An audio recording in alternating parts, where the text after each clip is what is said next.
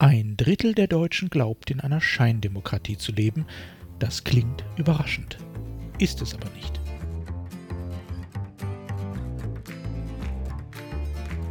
Mein Name ist Jörg Sommer und dies ist Demokratie Plus, der wöchentliche Podcast zur politischen Teilhabe. Jeden Donnerstag erscheint ein neuer kostenloser Newsletter. Am folgenden Sonntag gibt es den Text dann als Podcast. Alle Ausgaben finden Sie ganz einfach Geben Sie demokratie.plus in Ihren Browser ein und schon sind Sie da, wo Sie sein wollen. Nun aber zu unserem heutigen Thema.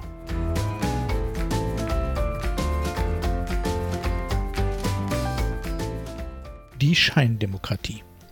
Was macht eine Demokratie zu Demokratie? Was braucht sie, um sich Demokratie nennen zu dürfen?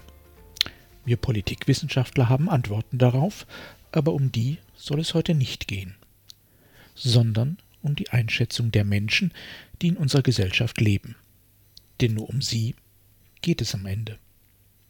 Was nützt einem die Demokratie, wenn sie nicht als solche erlebt wird? Eine merkwürdige Frage? Vor allem eine hochaktuelle. Denn nach einer brandneuen Umfrage glaubt fast ein Drittel der Deutschen, in einer Scheindemokratie zu leben. Und sie haben recht. Immerhin zwei Drittel der Deutschen wähnt sich in einer echten Demokratie, und auch sie haben recht. Wie das sein kann? Schauen wir uns die Studie einmal kurz genauer an. Genauer als der Spiegel zum Beispiel, der in seinem Beitrag dazu zwei problematische Eindrücke vermittelt. Erstens könnte man glauben, die Mehrheit jener, die Deutschland als Scheindemokratie sehen, seien Rechtsradikale und Verschwörungsgläubige. Zweitens entsteht der Eindruck, all jene, die der These von der Scheindemokratie zustimmen, seien Antidemokraten. Beides gibt die Studie so im Grunde nicht her. Ja, es leben gefährliche Nazis, wirre Reichsbürger und eine Menge schlicht Bekloppte in unserem Land.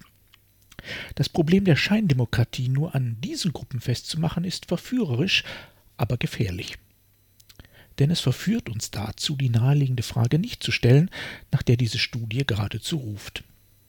Wie kommt es, dass Menschen aus der gesellschaftlichen Mitte, die sich selbst als Demokraten sehen, glauben, die Demokratie in unserem Land sei nur scheinbar und nicht real? Haben die in Gesellschaftskunde schlicht nicht aufgepasst oder zu viel Russia Today gesehen? Möglich. Aber wenn dumpfbackige russische Propaganda oder mangelndes staatskundliches Fachwissen ausreichen, um unsere Demokratie nicht mehr als solche zu erkennen, kann es mit dem Demokratiebewusstsein nicht weit her sein. Stellen wir uns also die einfache Frage, was macht Demokratie für Bürger letztlich aus? Ist es die Möglichkeit zur Teilnahme an Wahlen? Dann wären die Ergebnisse der Studie absolut naheliegend. Über 83 Millionen Menschen leben in unserem Land, nur rund 60 Millionen davon sind wahlberechtigt.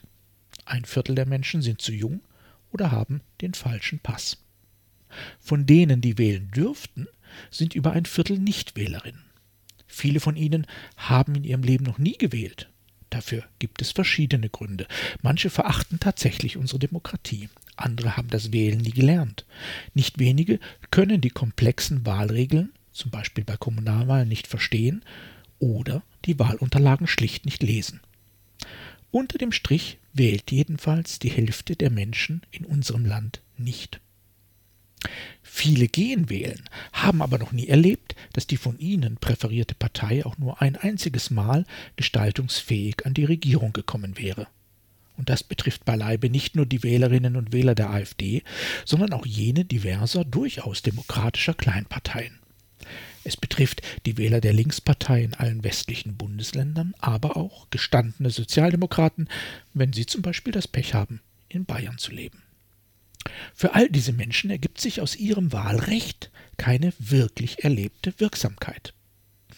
Am Ende sind es kaum mehr als ein Viertel der Menschen in unserem Land, die diese Wirksamkeit alle paar Jahre wahrnehmen. Für die übergroße Mehrheit der Menschen sind Wahlen etwas, was sie mit Wahlplakaten Hochrechnungen und Fernsehdebatten verbinden. Die Auswirkungen demokratischer Wahlen sind für sie real. Ihre eigene Wirksamkeit in der Demokratie ist es nicht. Der Politikbetrieb ist für sie etwas zum Zusehen ist Konsumartikel Show, also mehr Schein als Wirklichkeit. Keine selbsterlebte, aktiv mitgestaltete Demokratie, sondern eine zum Zusehen, also eine nur scheinbare. Es stimmt, theoretisch könnten Teile dieser Gruppen an Wahlen teilnehmen, sich in Parteien organisieren, ja sogar selbst kandidieren. Doch diese theoretische Option verzückt vielleicht uns Politikwissenschaftler, Lebenswirklichkeit sieht in unserem Land anders aus. Die gute Nachricht lautet jedoch, das macht nichts. Denn Demokratie definiert sich beileibe nicht nur über die, für die meisten Menschen immer nur, theoretische Möglichkeit, Veränderungen über Wahlen zu bewirken. Demokratie ist vor allem lebendiger Diskurs alltägliche politische Debatte und die Chance, in vielen Aspekten des eigenen realen Lebensumfeldes wirksam zu werden. Demokratie ist keine Wahltechnik, sondern eine Gesellschaftsform. Und Gesellschaft ist weit mehr, als alle vier Jahre einen Wahlschein abzugeben. Gesellschaft findet täglich statt und das heißt, auch Demokratie muss täglich stattfinden. Das kann sie auch. In Schulen können wir Gesellschaftskunde unterrichten. Wir können aber auch wählen lernen. Und wir könnten Demokratie praktizieren. Denn demokratische Kompetenz ist keine Frage des Lernens, sondern der Praxis. Wenn wir also das nächste Mal von einer solchen Studie lesen, dann berücksichtigen wir diese Hintergründe. Denn längst nicht alle, die persönlich eine gefühlte Scheindemokratie beklagen, tun dies, weil sie keine Demokratie mögen. Manchmal ist das Gegenteil der Fall. Nicht nur für jene, sondern auch für die vielen von denen, die unsere Demokratie gerade nicht so attraktiv finden, gilt, möglicherweise bieten wir ihnen einfach nur zu wenig demokratische Alltagserfahrungen an. Mehr Demokratie ist noch immer das beste Mittel, um mehr Demokratinnen und Demokraten zu generieren.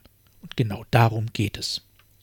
Das ist übrigens auch der Grund, warum wir mehr und mehr Bürgerbeteiligung in unserem Land organisieren.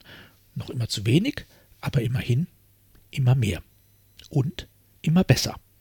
Aber das ist schon wieder ein anderes Thema für einen anderen Newsletter.